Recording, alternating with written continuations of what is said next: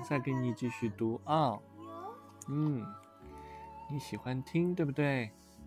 我们继续读德鲁克的经典文章啊。那下一个篇章呢，就是关于我属于何处啊。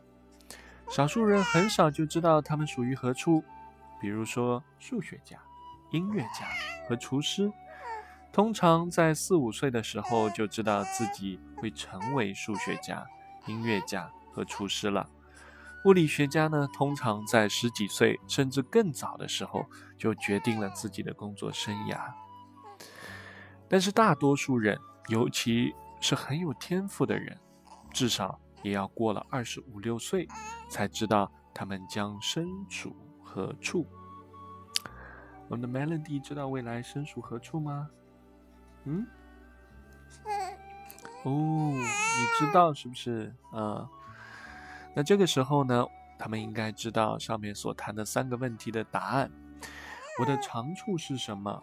我的工作方式是什么？我的价值观是什么？随后呢，他们就能够并且应该决定自己该向何处投入精力，或者他们应该能够决定自己不属于何处。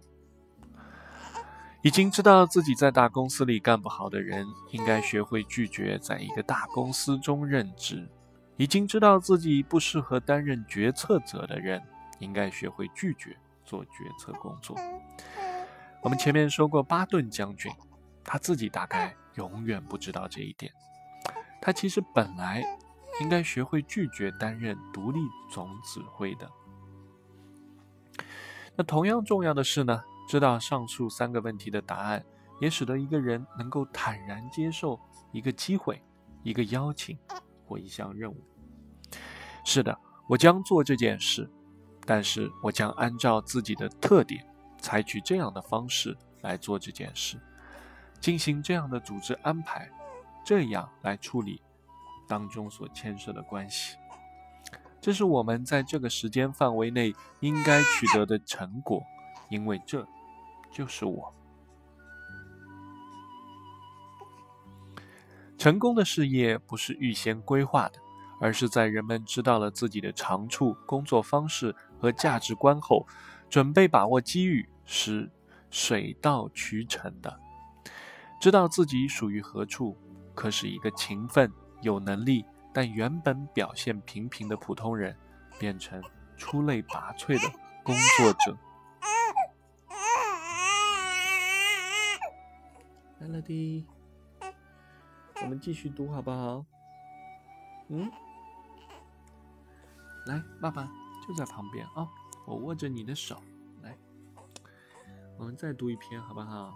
下一篇叫我该做什么贡献？纵观人类的发展史呢，绝大多数人永远都不需要提出这样一个问题：我该做出什么贡献？因为他们该做出什么贡献呢？是由别人来告知的。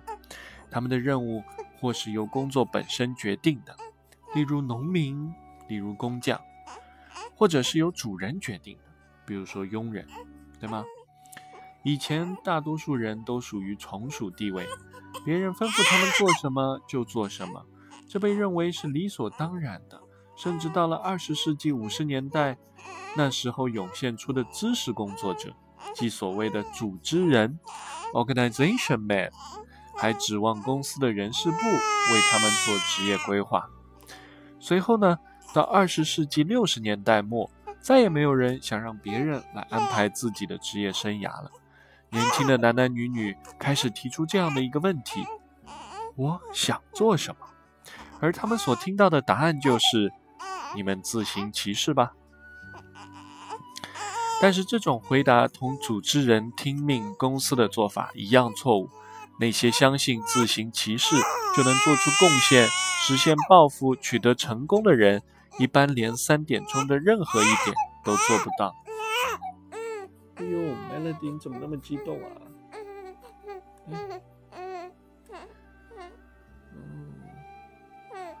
尽管如此呢，我们还是不能够走回头路。让别人来吩咐安排自己要干什么。对于知识工作者来说，他们还不得不提出一个以前从来没有提过的问题：我的贡献应该是什么？要回答这个问题，他们必须考虑三个不同的因素：当前的形势要求是什么？鉴于我的长处、工作方式以及我的价值观，我怎样才能对需要完成的任务做出最大的贡献？最后，必须取得什么结果才能产生重要的影响？